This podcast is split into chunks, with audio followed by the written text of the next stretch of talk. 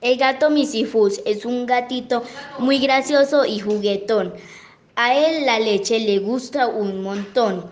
Tiene un amigo que se llama Lorenzo el ratón. Un día Lorenzo no tenía que comer y por más que buscó y buscó no halló nada y como tenía mucha hambre olvidó que su amigo Misifus le había prohibido acercarse a su leche, pero no pudo más y se la tomó todita.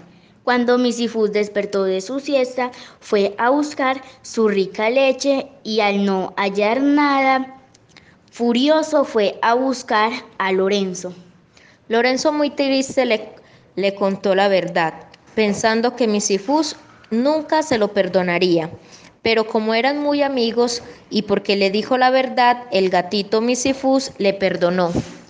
Pero con la promesa que la próxima vez que tenga hambre, primero lo busque a él y nunca se le asome a su leche.